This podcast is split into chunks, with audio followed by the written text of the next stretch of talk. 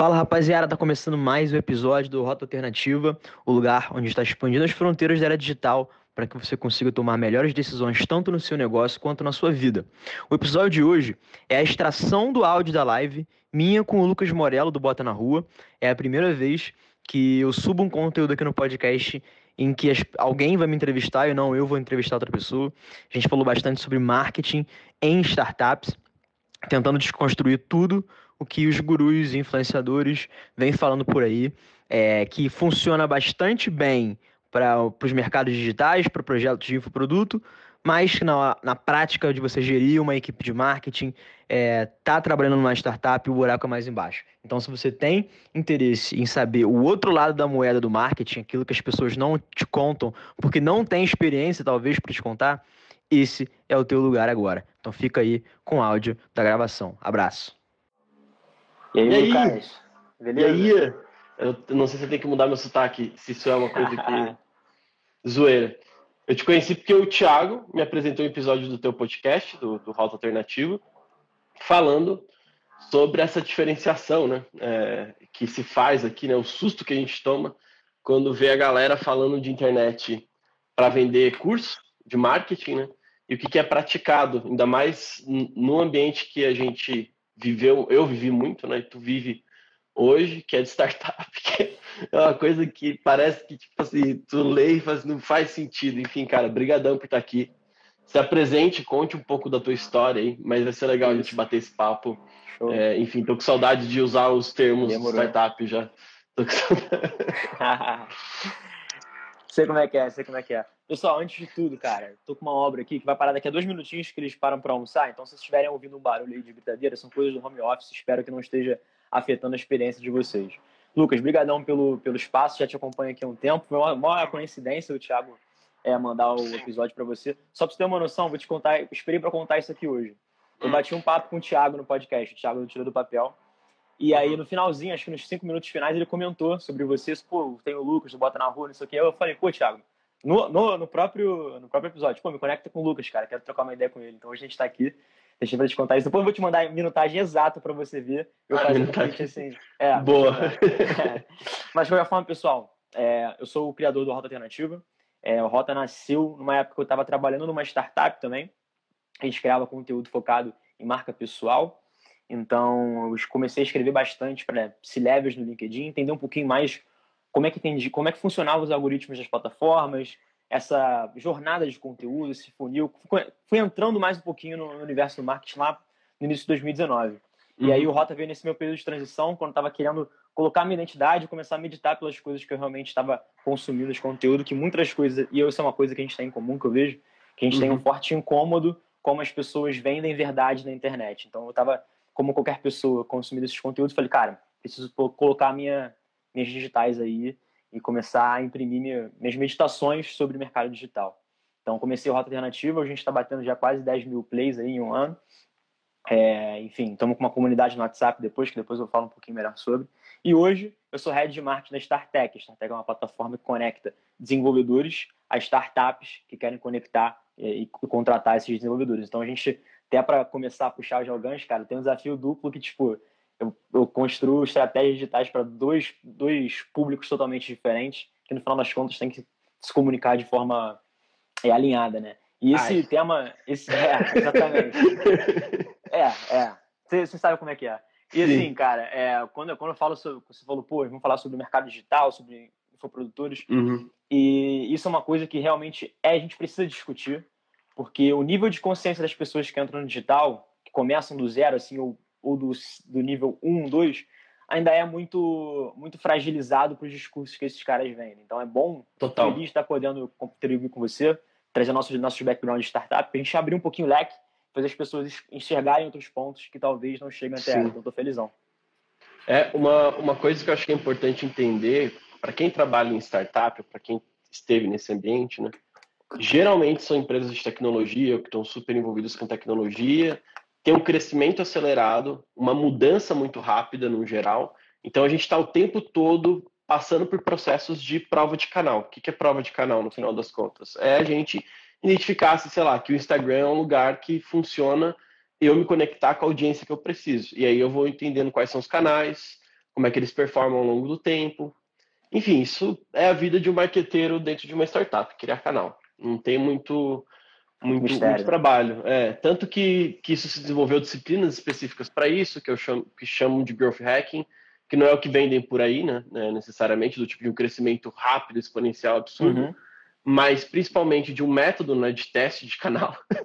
então, tipo, você vai testando, testando, então... É, tanto que a, a gente acaba é, até brincando, né, tipo, que marketing é ciência no lance do startup e tal, a gente acaba trabalhando muito com dado, muito com número, muita informação, e a gente veio para esse lugar aqui. Onde a gente vai se meter, né, cara? É, a gente veio para esse lugar aqui onde, tipo, a conversa é completamente diferente e a gente está tão acostumado a ter esses números que tem métrica na boca, tipo, números que ficam muito claros.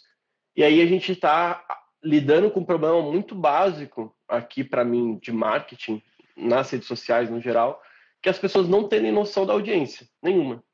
Uhum. É, simplesmente produzirem algum produto, alguma coisa para ninguém, né? para nenhuma necessidade que exista.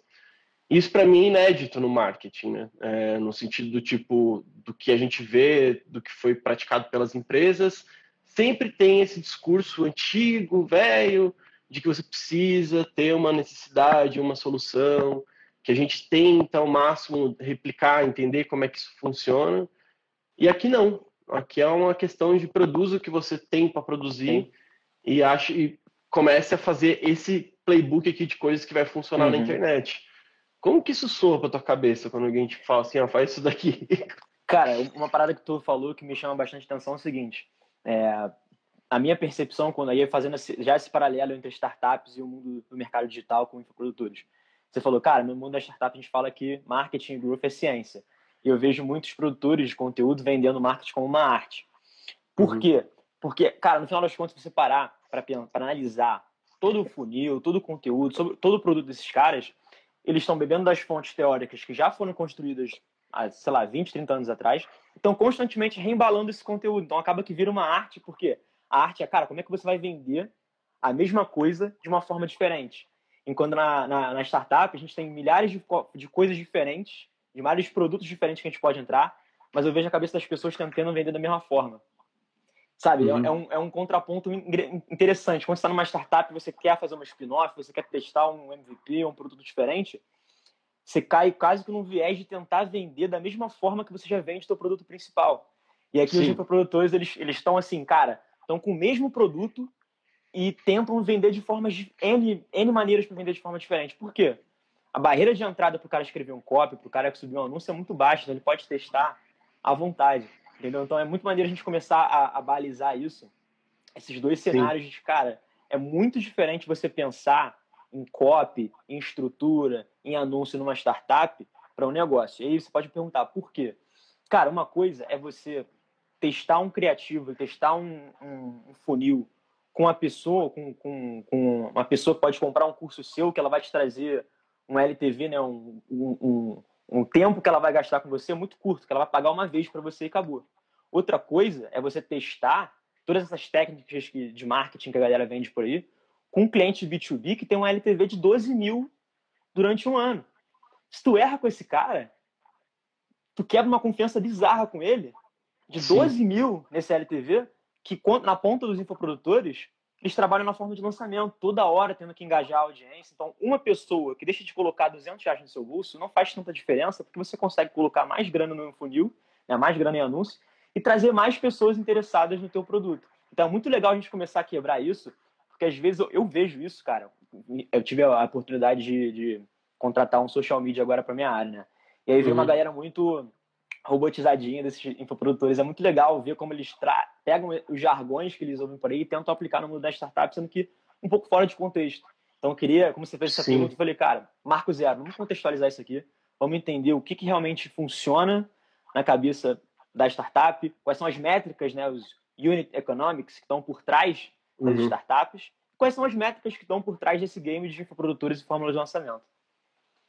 Sim, é uma e é uma divisão de cultura de carreira, no geral, né, que a gente tem no, no Brasil. Vamos pensar que os marqueteiros mais bem pagos, e aí eu estou tirando agora do ambiente das big brands no geral, né? De empresas normais, médias, elas estão no setor de tech uhum. hoje, né? Então, que é o setor que eu trabalhei minha vida inteira. Então, e, e foi muito louco eu ver, eu ganhando aquela, aquela, aquela grana toda, né? Mas sem saber tudo que eu tinha que fazer, né? Que também eu tive que aprender no meio do caminho. Sim.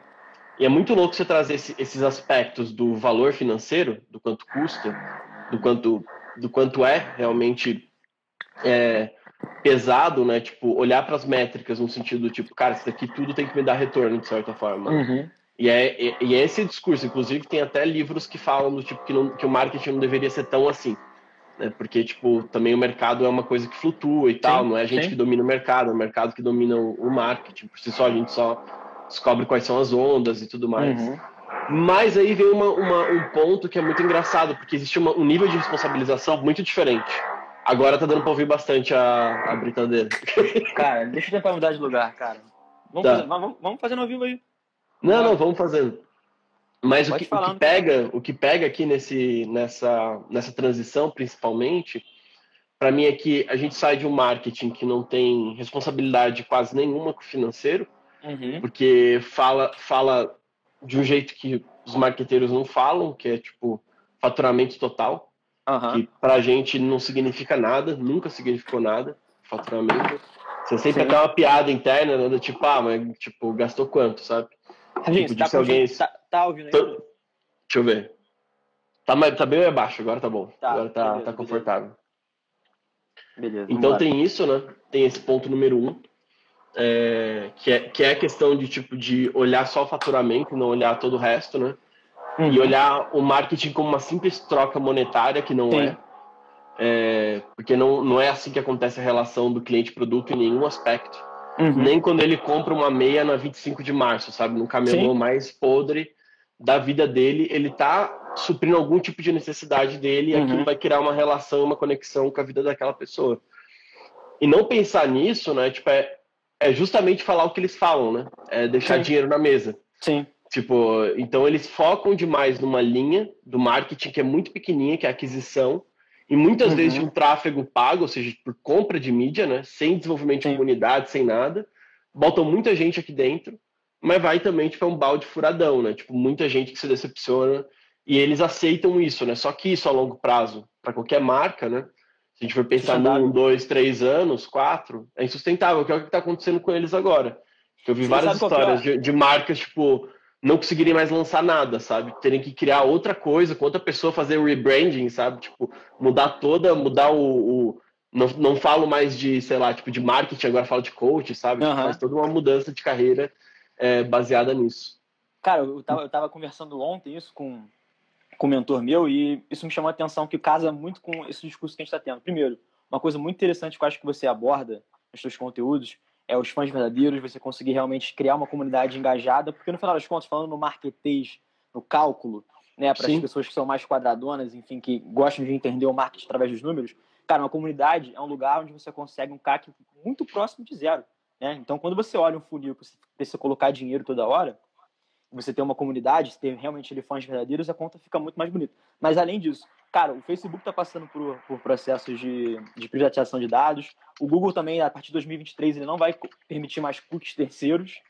Então, tipo, você não vai Sim. mais conseguir saber se o cara abandonou o carrinho e tudo mais. Eu fico olhando para os infoprodutores e falei, cara, isso vai mexer extremamente, profundamente no, no, na atuação deles no mercado.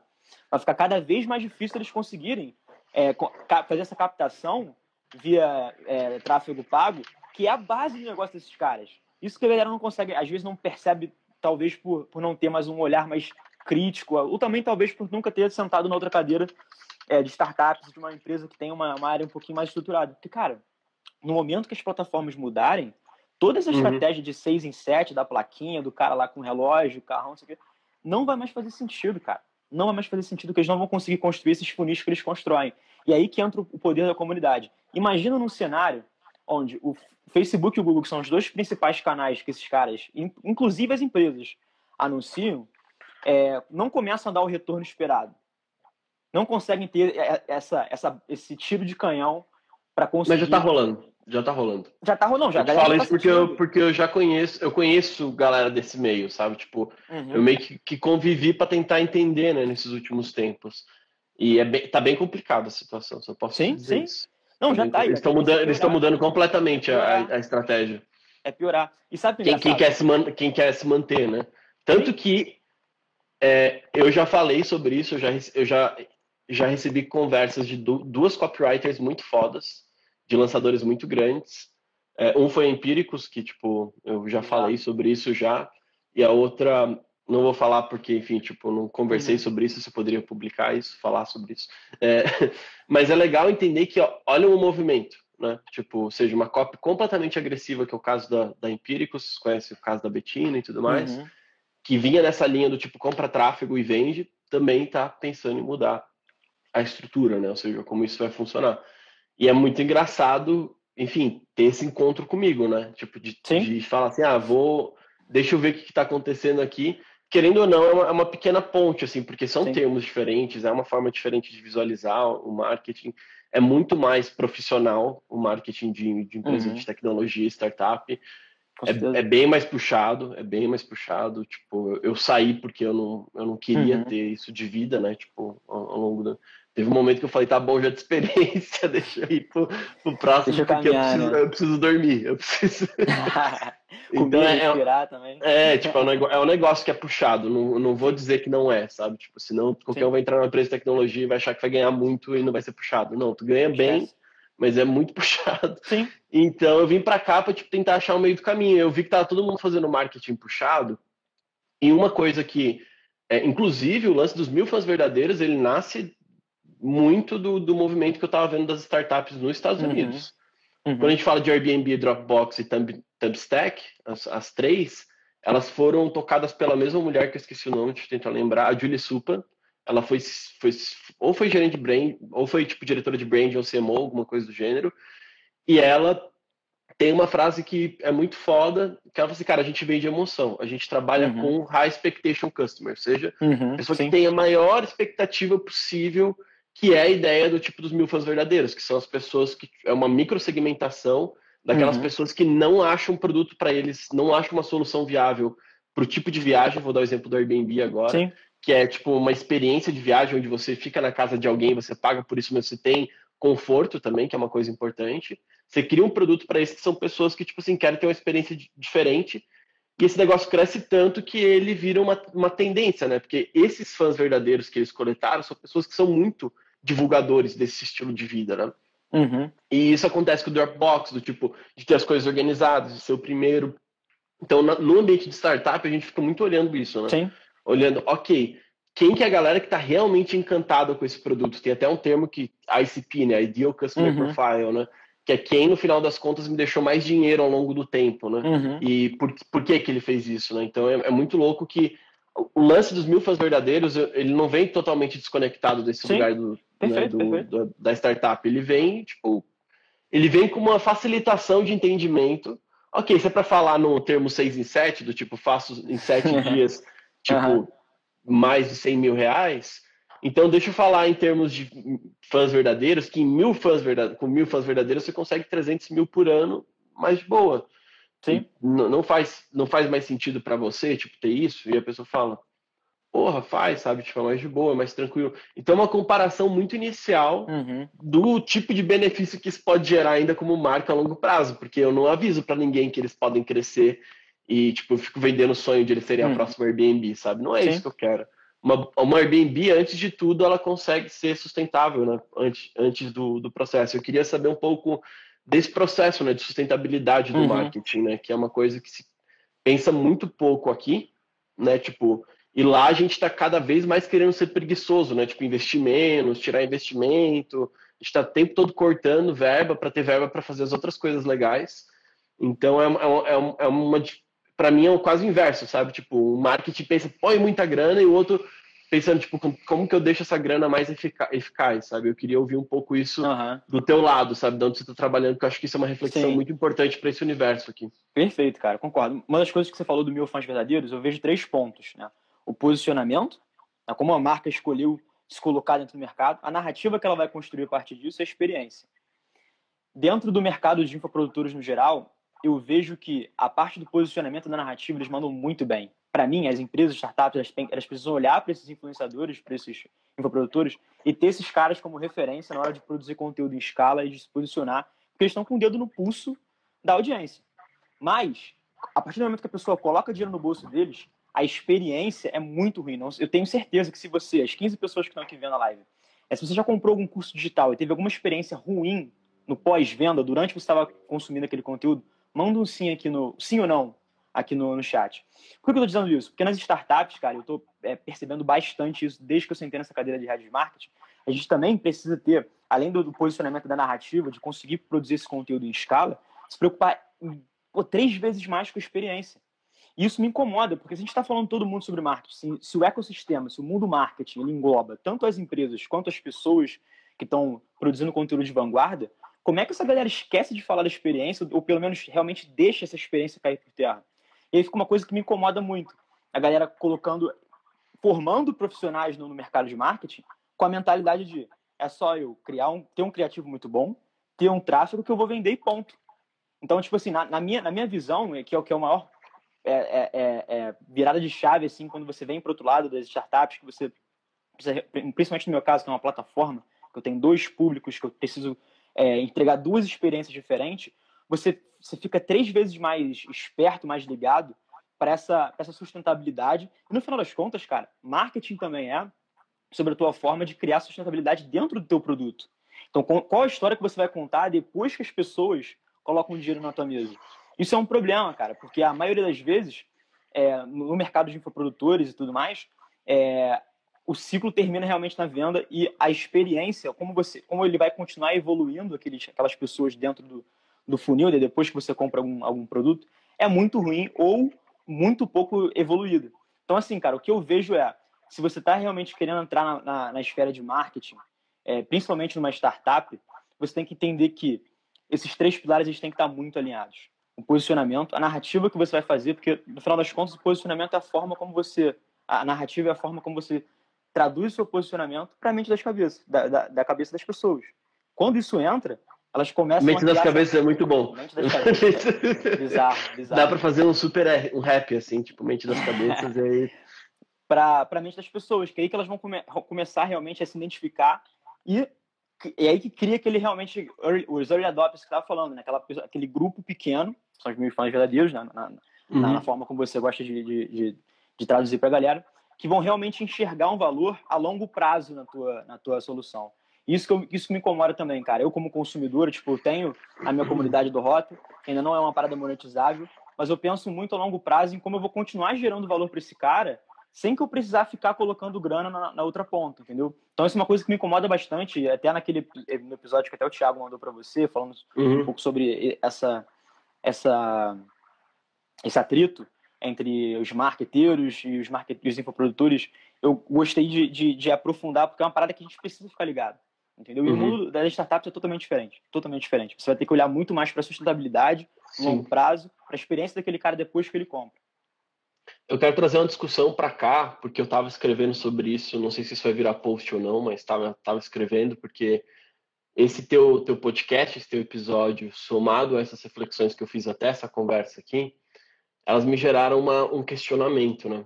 Que é uma, é uma coisa que, puta, assunto difícil, mas foda-se, vou jogar aqui, que é a questão do ego no marketing, né? Porque a gente, e o ego, ele é importante, né? A gente não tem que, eu não tô falando aqui, tipo, ah, não vamos trabalhar ele, né? Mas em cada lugar ele é preenchido com uma métrica, né? E em base no marketing, no geral, não vou nem dividir agora, mas tipo, a gente está buscando é, alcance, né? ou seja, visualização, chamar atenção, e gerar alguma ação, né? Conversão que seja para qualquer para qualquer ação, né? Que seja importante para minha empresa. Então olha que louco, né? A gente trabalha todo dia, é, eu e tu, ensinando ou ensinando ou fazendo ou criando estratégias para chamar atenção é, e gerar ação, né? Então nosso feedback é, basicamente é atenção, né? No final das contas, né? Tipo, ela é putz, tipo, é um, uma série de, de, de, vamos dizer assim, tipo, quase que uma, uma boa parcela da atenção da humanidade vai para essas pessoas hoje que estão querendo chamar atenção, fazer um anúncio. Então é um lugar que mexe muito. não é uma coisa que você evita, né? Tipo, vai mexer no teu ego, tipo, porque você está recebendo muita atenção, né? E eu vejo, eu vejo essa, essa, essa gestão que a gente tem que fazer disso mensal, no caso da startup, que é muito mais previsível, porque a gente fica muito mais, tipo, imagina se a gente tivesse que ficar crescendo absurdamente sempre, não ia dar, né? Então a gente não fica pensando que o lançamento vai dar certo, lança pequeno, vai aumentando, vai aumentando, vai aumentando, e ali também, é, isso faz com que tu tenha recompensas saudáveis no marketing, no meu ponto de vista. Porque no lançamento, ou é recompensa, ou é o machado no pescoço, sabe? Tipo, é recompensa absurda, né? ou uma machadada que você fala, puta, me quebrei aqui, vou ter que me recuperar. A nível de investimento e tudo mais. Isso, como a gente trabalha com marketing, a gente trabalha muito com investimento, né? onde a empresa vai investir o orçamento dela para saber é meio que eu, eu, brinco que, tipo, tinha época que eu tinha tanto aquisição em mídia que eu me sentia um day trader, sabe? Tipo, olhando as telas e tal, que é bem e, parecido. E sabe, e sabe que é o que aumenta esse sentimento? Você tem que virar para as pessoas, para o board, para o e falar, ó, oh, o lead custa tanto. E aí que é o, é. É, é o, ápice do day trade. Tipo assim, você está colocando uma grana numa máquina, tá recebendo Isso. uma galera e você vira para outra pessoa e fala, ó, custa tanto. E se a gente colocar mais, a gente faz aí. Cara, é, é exatamente isso. É, é, bizarro, é bizarro. Esse tipo de conversa acontece, é reporte semanal, né? Então é um negócio que acontece toda semana. E eu acho muito engraçado essa, essa, essa lida que a gente tem que ter. É, e eu sempre pensei muito sobre isso, né? Porque, querendo ou não, para gostar de comunicação, para gostar disso, você tem que curtir essa vibe aqui de botar o teu, o teu ego à prova, né? De certa forma. Só que aí também tem um exercício muito de humildade, que é uma coisa que eu não vejo muito do outro lado lá. Que aqui é bem diferente. Tipo, a gente fala muito sobre erro, né? A gente tem uma cultura de falar sobre os erros pelo menos da galera que eu conheço, que é mais da hora, assim, não estou falando do, do, do, do, grupo que está trabalhando junto com a gente, mas pelo menos das pessoas que estão pensando marketing, na maioria das vezes é muito comum a gente falar sobre erros, sobre coisas que não funcionam, né? Eu queria que tu falasse um pouco sobre isso, sobre a importância do que não funciona no marketing, porque a gente fica muito buscando o que funciona, né? Cara, para mim, eu, eu, gosto de resumir uma frase muito simples assim, cara. Se você é um marqueteiro, você está comprando dados a todo momento. É, e por isso que falar sobre o erro é você é, colocar a mentalidade de teste é, à prova de bala. Por que, que eu digo isso? Eu vejo que existe um, existe um discurso das pessoas falar sobre growth hacking, sobre táticas de, enfim, aumentar o engajamento, de pô, gerar lead mais barato. Mas no final das contas, até você chegar nessa inteligência, você vai ter que ter comprado uma série de dados. Ou seja, o que eu digo com comprar uma série de dados? Errado. Errado.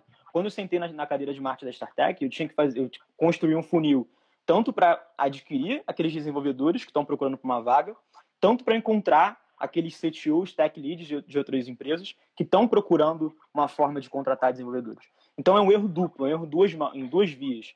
Então, se você é, é, entende o erro como um feedback negativo, é, levando para o lado pessoal, falando assim, cara, não sou capaz, dificilmente você. Tá, colocando dificilmente porque qualquer uhum. pessoa é capaz de evolução, mas dificilmente você vai ter uma evolução rápida dentro do marketing. Porque, cara, agora. Ou vai conseguir trabalhar com marketing também, né? Sim. né? Porque sim. com marketing em base é aprender a lidar com o erro, né? Sim, Porque é assim total. que a gente melhora ali, né? Não tem muito, muito caminho. E, e, assim, principalmente falando na parte de performance, cara, é, é assim, normal, é mais normal do que uma pessoa respirar. Que você vai fazer uma campanha ali de um mês e você vai gastar um lead lá na lua. E depois você vai olhar e vai entender, cara, o que, que, o que, que não deu certo nessa campanha? O que, que realmente o que, que eu posso otimizar? E aí que entra esse, esse clique na cabeça de você sempre olhar todas as ações de marketing como compra de dado. E aí eu falei, pô, tô falando muito sobre performance, mas na parte de conteúdo é a mesma coisa. Hoje a gente tem uma benção, que são essas plataformas que dão insights é, minuciosos sobre a performance dos nossos conteúdos. Então, assim, foi até legal. Assim, fui, fui contratar a social media, como eu estava te contando mais cedo. Uhum. E é uma, uma das perguntas que eu fiz justamente para analisar esse pensamento estruturado de uma pessoa, que eu acho que qualquer pessoa que trabalha com marketing precisa ter um pensamento estruturado, que são muitas ações execuíveis, tipo, dá para fazer tudo, mas você tem que saber como estruturar, como criar um plano de ação para fazer isso. Sim. Eu perguntava, cara, quais são as três primeiras coisas que você faria aqui dentro como social media? A pessoa falava, ah, vou fazer uma pesquisa de mercado, vou entender o concorrente, sendo que em nenhum momento elas me perguntaram assim, que eu queria ouvir. Você já tem conteúdo, isso na parte de conteúdo, você já tem conteúdo publicado? Uhum. Pô, vou olhar o que deu certo, vou entender dentro dessas linhas editoriais o que a gente pode aprofundar, o que a gente pode desdobrar e trabalhar em cima do que deu certo. Por quê? Porque eu sei que se isso aqui está performando melhor, é porque já teve uma experiência de erro anterior. Então, eu posso otimizar o aprendizado daqui para frente em cima disso. isso, aí tá fazendo aquele paralelo com os infoprodutores, é uma parada que eles dominam, principalmente os grandes, os grandes players. Eles têm, claro, uma equipe de conteúdo ali por trás, que está focado nisso, mas por isso que eu gosto de falar que se uma, se uma empresa ela quer operar no digital, se ela quer realmente competir pela atenção, como a gente estava falando pela, com as pessoas, que, cara, convenhamos, é muito mais fácil você se conectar com uma pessoa do que num feed empresarial com uma comunicação mega fria. Isso aqui é, é, é uma base, não precisa nem ficar gastando muito saliva. Sim, Mas, sim.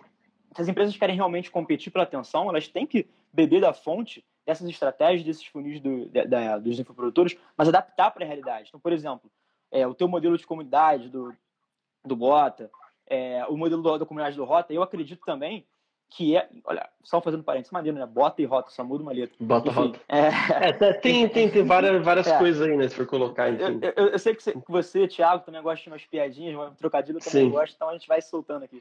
Mas, a gente cara, vai soltando. Se, é, cara, se, se realmente é uma empresa que quer competir pela atenção, ela tem que entender que, porra, beleza, as plataformas de, de anúncio elas estão evoluindo, os algoritmos das redes sociais também estão evoluindo no, no nível do, da mudança do comportamento do consumidor, e se você não conseguir realmente criar um posicionamento, contar uma história relevante e juntar essas pessoas numa plataforma que demande, que demande cada vez menos algoritmo, a tendência é você gastar mais. Então, esse, do lado aqui das startups, é um movimento que a gente já está sentindo internamente, conversando com outras pessoas de startup, que uhum. já fala, cara, modelo de comunidade, um modelo mais de assinatura, de pessoas mais próximas, é um, um algo que vai dar sustentabilidade nos, nos, produtos e nos conteúdos, justamente por sair é, dessa, dessa dependência do pago e da dependência dos algoritmos. É uma parada que é muito interessante a gente ter, ter por trás dos panos também.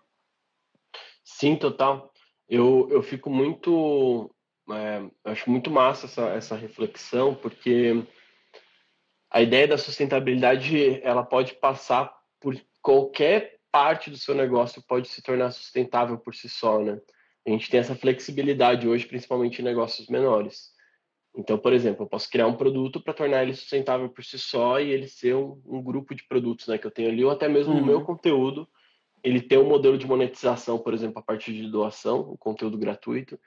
E é muito louco como a gente não explora isso tudo, né? Porque Sim. na medida que é, a gente tem uma comunidade né, que está tá ali, né, tipo, trocando valores é, de certa forma, a gente esquece dos potenciais negócios que existem aqui, né, em geral, quando a gente não pensa dessa maneira um pouco mais estruturada, né. Então, aqui vão ter pessoas que possivelmente que curtem bastante de marketing, são profissionais de marketing, então uhum. aqui dentro também, como tem, tipo, os, o meu público principal que tem produto hoje, né, não significa que é o meu único público, mas a audiência que tem produto hoje é a, os produtores independentes. Uhum e para uma outra audiência, inclusive, que é uma galera que curte tipo todo esse movimento do marketing do novo, que é um, um outro uhum. pessoal que eu nem sei se Sim. compra mesmo, de fato, não tenho muita, muita informação ainda sobre isso. Vamos dividir esse meu público aqui, né, nesses três, esses três lugares. Uhum.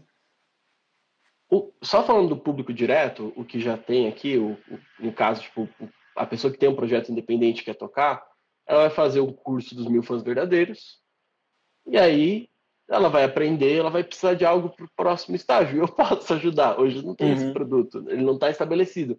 Só que eu sei que eu preciso testar ele e organizar.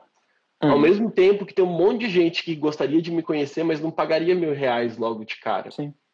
Porque é um valor que, pô, preciso ter uma confiança grande e tudo mais. Eu sou novo até, tipo, um ano de projeto, mas, pô, tá rodando.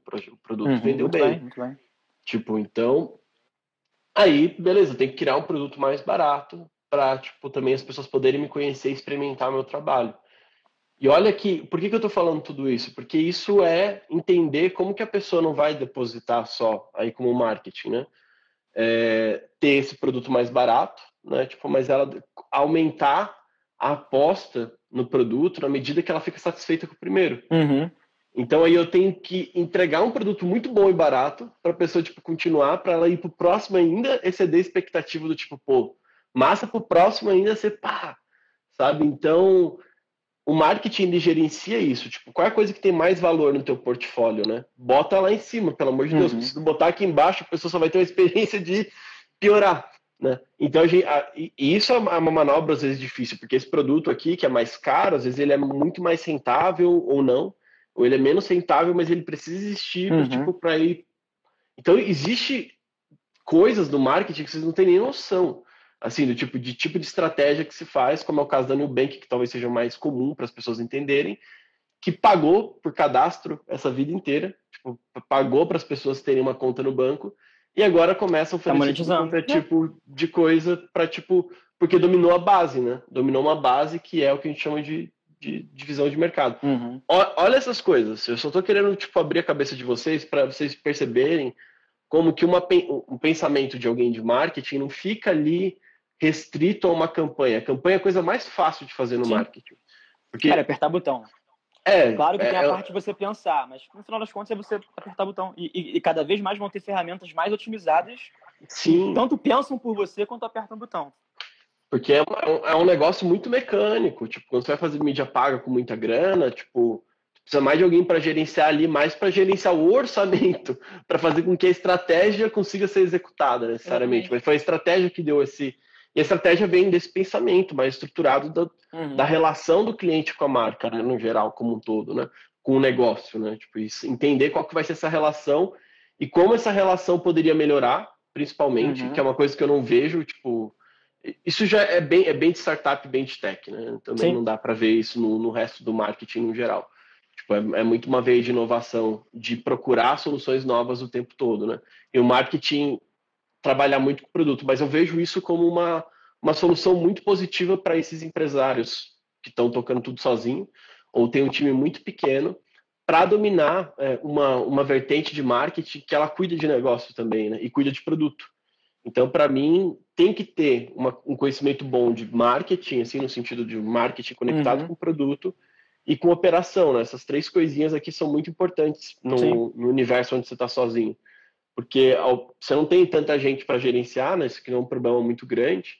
E também você não tem muito problema administrativo, né? Você tem mais entrega do produto, é, do tipo como ele se dá e tudo mais, o marketing e o, e o outro ponto aqui que é a operação por si só, né? Tipo, então uhum. essas coisas são, são, são pontos que eu vejo como importante a gente Sim, desenvolver. Eu tô total. falando até para mim, né? Tipo, trabalhando aqui sozinho uhum. agora, tipo, pô, são três coisas que eu tenho que manter, sabe? Tipo, muito bem. Porque pessoas é uma, é uma parada que, comparado a ter uma agência com 20 pessoas que eu já sim, tive, sim. tipo, não é nada, sabe? Trabalho. Uhum.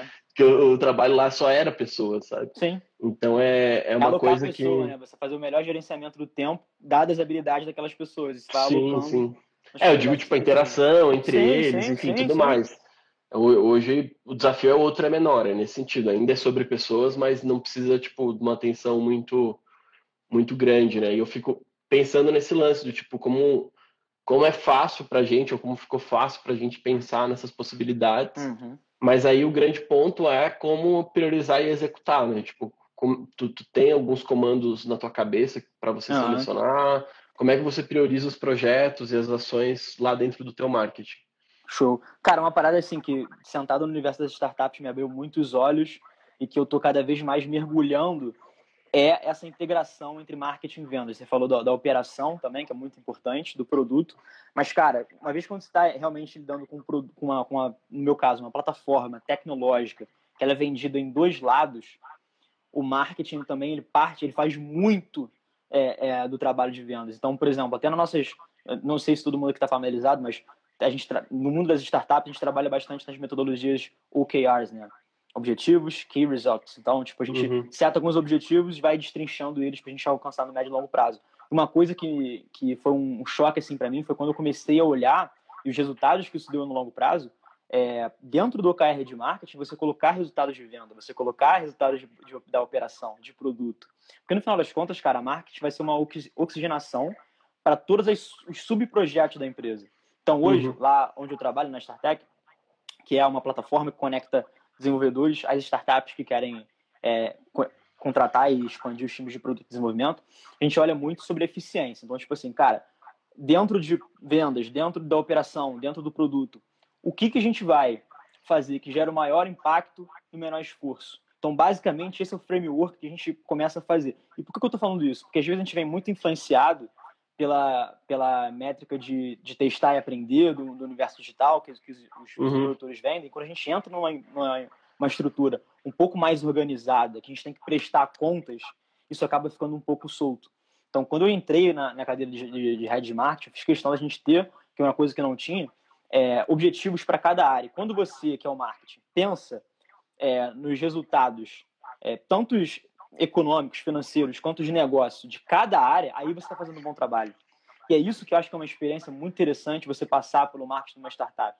Porque você não está só responsável pela aquisição, retenção e a compra, enfim, e, e no relacionamento deles com a marca. Você também está preocupado em como integrar as diferentes ideias que estão surgindo em cada área, transformar isso numa narrativa e vender para as pessoas. Porque às vezes, cara, uma ideia de produto, uma spin-off que acontece, não vem de, é, de, é, do front do marketing, não vem de um direct que o cara vai te mandar, né, que é, é o social listening, que muitos infoprodutores é, é, difundem por aí, que, pô, você pode criar um novo produto ouvindo seus consumidores.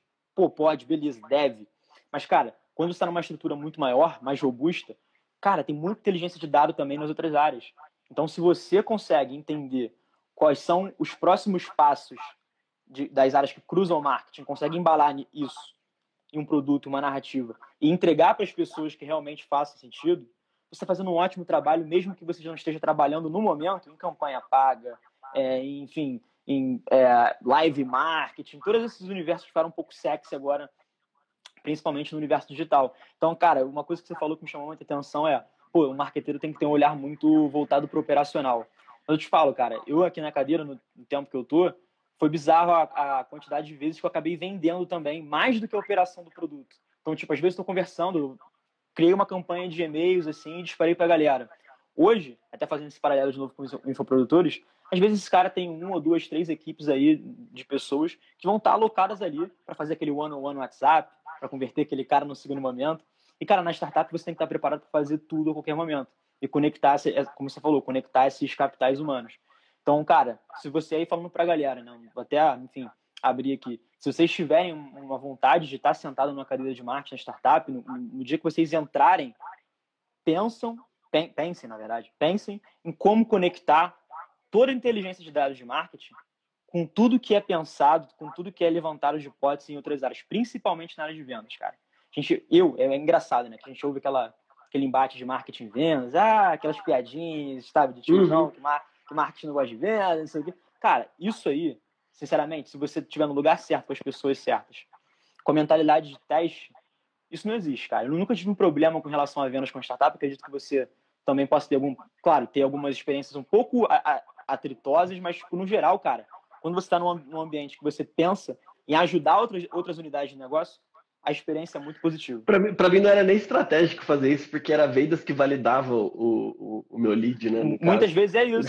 é. Então, tipo, eu sempre soube, eu sempre soube que o meu, meu resultado só ia ser visto se vendas visse o resultado. Então, tipo, por lógica, desde o início eu pensava dessa forma. Então, tipo, era meio que uma, uma coisa normal para mim. Ó, tem uma é... maneira aqui no chat, ó. Deixa eu ver aqui, ó. Acho isso muito interessante. Meu conhecimento de marketing é o marketing de uma pessoa, one man brand. E agora a startup que eu trabalho tem me mostrado toda essa especialização, todo o time trabalhando e é demais.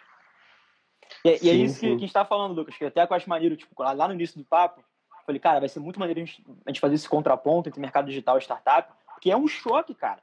A galera tá entrando cada vez mais enviesada e quando vê uma estrutura um pouco mais robusta, que tem que prestar conta, que tem que entender de outras unidades de negócio, então um sacode, cara, pensa, nesse momento que eu tô, eu tô começando a minha, minha jornada, né? Você já, já comeu bastante mais é, é arroz e feijão na cadeira de marketing startup do que eu. E eu ainda estou naquele gás absurdo. Então, realmente, toma um choque que é um divisor de águas para você. É muito maneiro.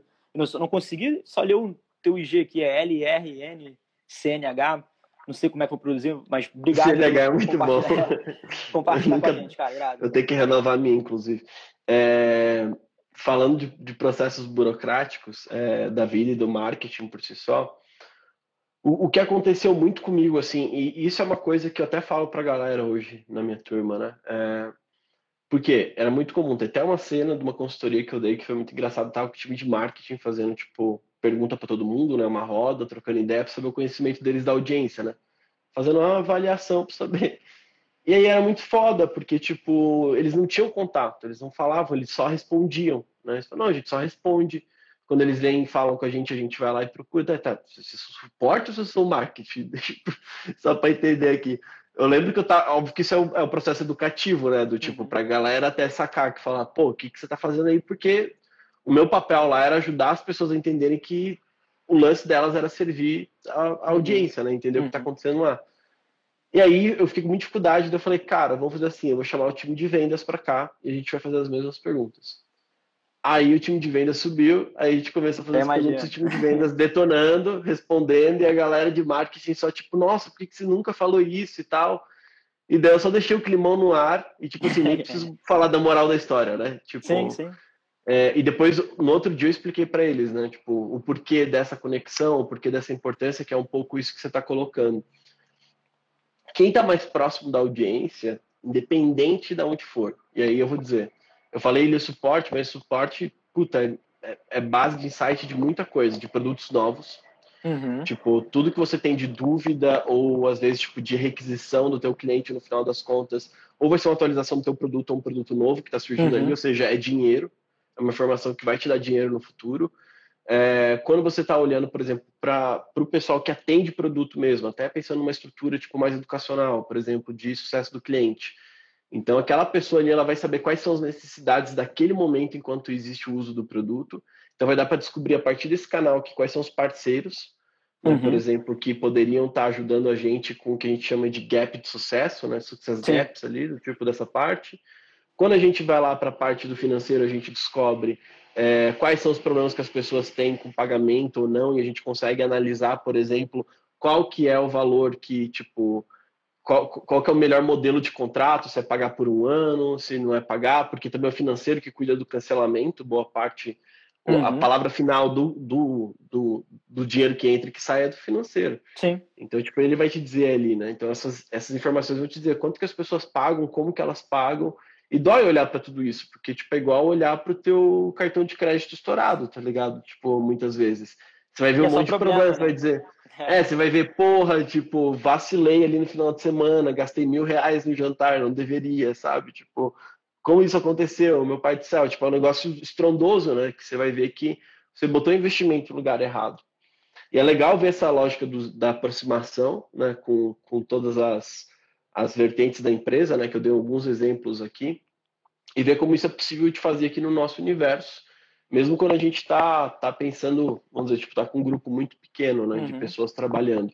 Seja esse lançador, por exemplo, que tem ele Sim. como cabeça de tudo e tem uns Sim. times meio separados ali, né? Como é que você faz aquela pessoa ver tua audiência? Isso é uma coisa muito importante. Eu converso muito isso com o Yuri do The Market Hub, que para mim, assim, quando eu falo com pessoas que estão, é, que já tiveram esse cargo de head e tal, ou que estão, é, é, muito louco a gente ver a quantidade de vezes que a gente tem que defender a audiência em várias reuniões, sabe? Tipo, e é, e é quase que um discurso repetitivo que a gente tem que fazer e lembrar e tudo mais tipo, já entra até um toca-fita ali de vez em quando, né? Eu acho que isso aqui é, uma, é, é, é talvez a coisa mais massa, tipo, quer pensar como um marqueteiro, tipo, digo, pelo menos a, a primeira, o horizonte da busca, né? É defenda a sua audiência, sabe? Eu acho que é um, uhum. é um caminho, assim, eu não sei o que tu acha dessa afirmação. Queria Cara, saber da tua, da tua visão. Acho 100% verdadeiro, até porque você é, faz parte da audiência de outras empresas e outros, outros infoprodutores. Então você, teoricamente, é, é, sabe como é estar naquele lugar. Eu, eu defendo uma parada que é o seguinte, cara, primeiro, para você ter esse, é, sentar numa cadeira de marketing, enfim, construir tudo uma estratégia, agora falando de estratégia de conteúdo, né? Uma estratégia de conteúdo que realmente ressoe na sua audiência, primeiro, você tem que estar com um olhar muito aberto, muito amplo, para você não se fechar em algumas referências onde está o denominador comum, onde tá, todo mundo está olhando. Por que, eu digo isso? Cara, eu tô hoje conversando com uma, com uma galera que é dev, nosso, nosso uhum. Instagram. Eu nunca escrevi uma linha de código. Nunca escrevi uma linha de código. E se eu fosse pelo, pelo, pelo trajeto tradicional do marketing, de desenhar uma persona, eu falaria, cara, é o Luiz, de 25 anos, mora em São Paulo e é solteiro. Deixa eu pegar todos os meus vieses aqui e botar no papel. Exatamente, exatamente. E, e, e, e, o, que, o que eu defendo à audiência é, ao invés de você tentar personificar a sua audiência, entende onde está a atenção dela, qual é o comportamento dela. Isso hoje para o digital, na minha opinião, é, é, é, uma coisa que vai gerar sustentabilidade. Por quê? Você falou, cara, como é que eu defendo minha audiência? Cara, você defende sua audiência falando da forma que ela quer é, falar e, e, e, e, se comportando da forma que ela quer que você se comporte. Como é que você quer, como é que ela pode esperar que você, enquanto marca, enquanto infoprodutor, se comporte em relação a ela? Entendendo qual é o padrão de consumo dela, o tipo de conteúdo que ela consome, o tipo de linguagem e conseguir fazer essa engenharia reversa para construir essa estratégia de conteúdo interna. Então, é, é, é, verdade isso. Várias vezes eu sentei com até outros projetos anteriores que eu já trabalhava, é maneiro, né? Você viu? Eu, eu era autônomo, né? Vendia alguns pacotes de estratégia digital para as empresas. E aí o cara bate uhum. na mesa agora a gente vai falar sobre isso a partir de amanhã, focando no público tal. Eu falo, cara. E aí volta aquela toca-fita. Pô, vamos entender realmente o que, que ele está consumindo, é, onde está a atenção dele, que acho que essa é a pergunta central. Se eu pudesse deixar uma, uma mensagem aqui desse tópico, é: ao invés de procurar construir persona, procurem mapear os pontos de contato de onde aquela atenção está. Então, por exemplo, ah, a galera que, que consome os conteúdos do Bota, a persona do Bota, provavelmente eles gostam de ler Seth Godin, provavelmente eles gostam de ver é, é, é, séries de comédia e tal, tal. Você vai, você vai mapeando esse comportamento cultural e você vai entendendo quais pontos daquelas narrativas dentro do Seth Godin, dentro de, de, do universo de comédia, fazem sentido para sua narrativa. Isso é muito mais sustentável do que fazer a, a persona. Eu já, eu já tentei, de novo, criar várias analogias para alguns clientes entenderem que isso realmente é sustentável, de você entender é, os pontos de contato, a gente fica muito preso em colocar as coisas na caixinha. E se você quer realmente trabalhar com marketing, uma das coisas que você quer, que você precisa fazer é pensar dentro e fora da caixa. Eu não gosto muito de falar fora da caixa, porque parece que todo mundo, quando alguém fala que pensa fora da caixa, é porque todo mundo pensa fora da caixa. Não, cara. Eu acredito o seguinte: quando a gente pensa dentro da caixa, a gente está lidando com as limitações. E o marketing é uma, é uma mistura de ciência e arte que tem alguns recursos, que são limitados. Então você tem que levar em consideração a limitação. Então pensar na caixa é importante. E o segundo passo, principalmente quando a gente fala em estratégia de conteúdo, defender a audiência, a gente pensar fora da caixa no quesito de quais são os tipos de empresa, tipos de negócios, de infoprodutores que estão tendo sucesso com conteúdo em nichos que têm hype e que também outras empresas, outros produtores de conteúdo que estão tendo sucesso em um nicho que não tem hype. Porque aí, nesses dois extremos, é onde mora a, o, maior, o maior ponto de inflexão para você conseguir é, entender aquela estratégia, o que, que eles estão aplicando, o que, que eles estão realmente fazendo e trazer para sua audiência. Não vai adiantar, isso é uma coisa que eu acredito 100%, não vai adiantar você falar que defende a sua audiência baseado num template olhando para a persona. Isso para mim, tipo, não existe e Sim. é uma chance das 10 pessoas que estão aqui, por a gente refletir sobre isso. O que é mais importante para você hoje, produzindo conteúdo no seu projeto? É você ter uma persona ou você entender qual é o comportamento cultural, social é, que ela tem? Isso, isso é um game changer, é você colocar isso dentro da sua própria estratégia de conteúdo. Pensa nisso, que isso é uma Sim, parada que, que, é muito interessante. É muito. Isso é um, é um caminho que eu sugiro bastante também, é, porque isso tem a ver com o lance do, dos fãs verdadeiros. Né? Eu até tento simplificar isso, porque isso trouxe vários pontos aí que putz, são essenciais no marketing, entender onde está, o que, que, precisa, né? É, quando a gente fala do marketing como serviço, no geral, né? Não é, é a ideia de que a gente consiga até brinco assim que tipo para mim o um marqueteiro bom é que responde a pergunta que ainda não foi feita, sabe? Tipo que Perfeito. ele consegue tipo ir além de entender o que está acontecendo na cabeça daquele ser humano ali, né? E é a busca, tipo, sei lá. Ou às vezes também melhor. fazer a pergunta que não foi feita também. É, também, também. É... E que, que era que era importante, né, para aquela pessoa ali. Então, Sim. É, isso, isso é o ponto mais e até a gente tem hoje tipo, as principais mentes do mundo né, trabalhando é, em fazer a gente clicar em anúncio. Né? Eu acho que isso, isso, é importante de entender, que muitas pessoas que, sei lá, que antes estavam, não só, né? Só estou querendo botar em contexto, né? mas é só para, tipo, putz, a gente estava de desenvolvendo lá a ciência e, tipo, onde é que está o Einstein atual, sabe? Eu, eu não uhum. tenho muita certeza, mas sei que uma boa parte deles está trabalhando com anúncio. E estão trabalhando em empresas como Google, Facebook, que vivem Sim. disso, né, de vender anúncio. Então, então isso é importante entender que é, uma, é um negócio que está, tipo assim, é, é, uma corrida olímpica, né? Tem, tem gente muito foda e tem gente muito ruim. Vai uhum. ter marqueteiro peladeiro pra caralho, que, tipo, que diz que é foda e não sei o quê, que é filho, que é primo do Romário e não sei o quê, lá, lá, lá. E vai ter, vai ter os marqueteiros que vão estar tá lá, tipo, ralando no dia a dia, para chegar uhum. num lugar comum. Então, é um lugar que é muito acelerado, tipo, não tenho, não tenho dúvida, assim. Então, para mim, é, tem muita coisa. Quero dizer isso que, tipo assim, tem muita Sim. coisa mesmo. É, é uma parada muito chato, fazível, sabe? Cara. ainda, é ainda muito gigante. Ainda mais só, só para fechar aqui bem rápido uhum. esse teu pensamento.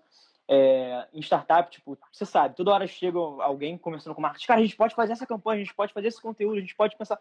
Cara, tudo a gente pode. No marketing, não existe tanto limite para a gente colocar e fazer um circo.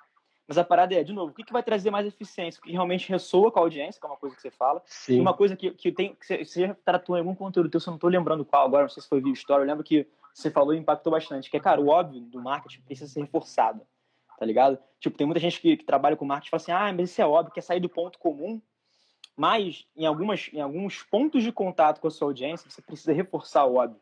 Então, cara, é uma área muito Sim. fazível, você pode fazer tudo, você pode reforçar o óbvio, mas pensa em eficiência. Esse é o gap assim que fecha Sim. e resume muito o trabalho de uma startup. É, exato. Isso, e isso eu queria falar. O trabalho de, de, ter foco aqui é o mais importante de todos. E aí, se fosse para falar de foco, que é um pouco resumindo o que a gente conversou aqui, é, o foco número um teu seria na audiência, né? No, tipo, no perfil uhum. mais psicológico dela, ou seja, Sim. onde ela está, como ela consome, essas coisas todas, que eu acho genial. Eu acho que é um foco assim que para mim é um trabalho diário. Sim. Tipo, conheço sua audiência e te direi qual é a tua marca, é. mais ou menos assim. É, e aí você vai tipo ter uma noção do que vender, o que, que dá para oferecer ali. Entender que você é um inventor para audiência, assim, tipo, Sim. meio que essa é a tua função, né? Você precisa saber o que, que eles estão precisando de invenção ali. Porque você, como um empreendedor individual, vai ter uma possibilidade muito maior de desenvolver uma solução Sim. mais personalizada, mais única para um público menor porque o teu tipo uhum. de negócio funciona para isso. Né? Ponto número um.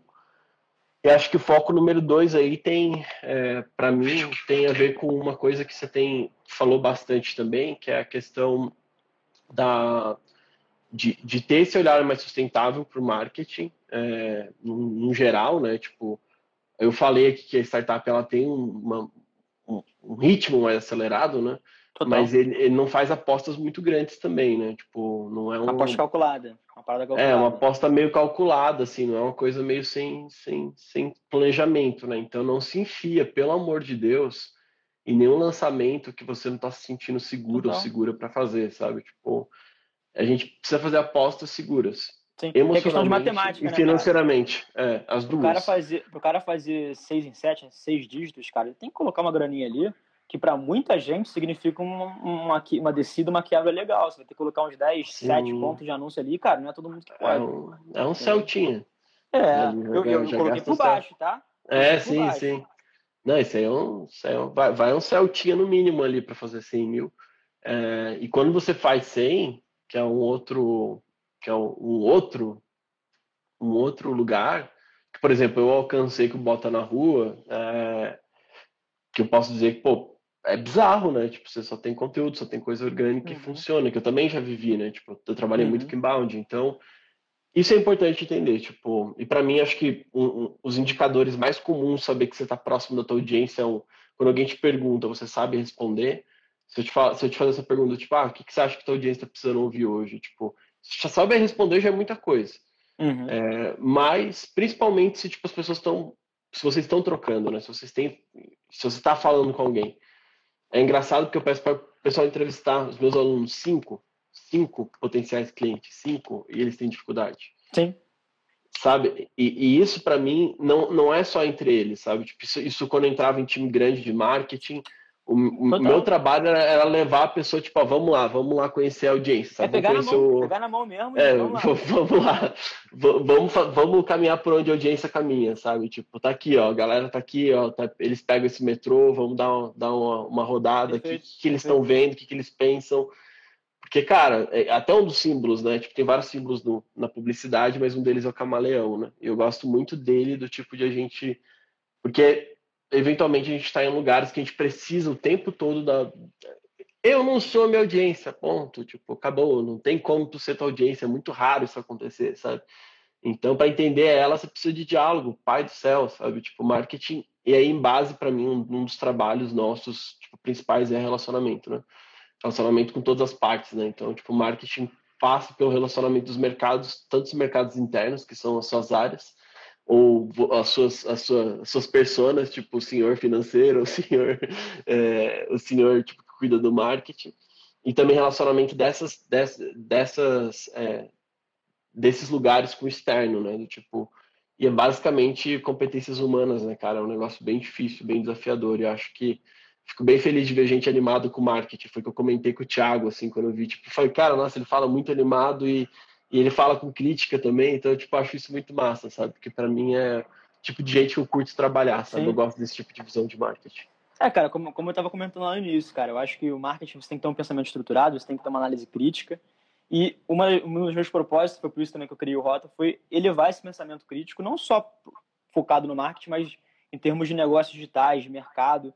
Então, cara, o, o, que, eu, o que eu acredito mesmo é que quanto mais a gente puder é, trazer nossa verdade e trocar com outras pessoas que têm visões parecidas e que podem complementar com a gente, é ótimo. Já acompanhava teu conteúdo pelo Thiago, né? Conheci pelo Thiago e tal. Já sigo aqui teu, teus conteúdos há um tempão e é maneiro a gente fazer essas, essas conexões e, e assim, para fazer um fechar o arco aqui do nosso papo, eu acho que a gente conseguiu enriquecer aqui a galera que foi até o final com dois, dois lados da mesma moeda. Aí, uhum. O marketing é um só, assim, um só que eu estou fazendo uma redução, marketing, né, os conhecimentos. A base uhum. mesmo é uma só. O que, o que diferencia mesmo é a interpretação e a forma como a gente olha para o marketing e toma as decisões. Então, se eu pudesse botar o laço do bolo aqui, a cereja do bolo, a gente dormir com essa, seria com certeza essa fase. Show. Até porque tem gente que gosta de dormir nesse horário. Até porque tem gente que gosta de dormir. Depois do almoço, né? Daquela, Depois do almoço, daquela soneca. Show, cara. Brigadão pela conversa. Agradecer a todo mundo que tá aqui também, Tamo pelas junto. trocas. É, enfim, tipo, para mim sempre é bom.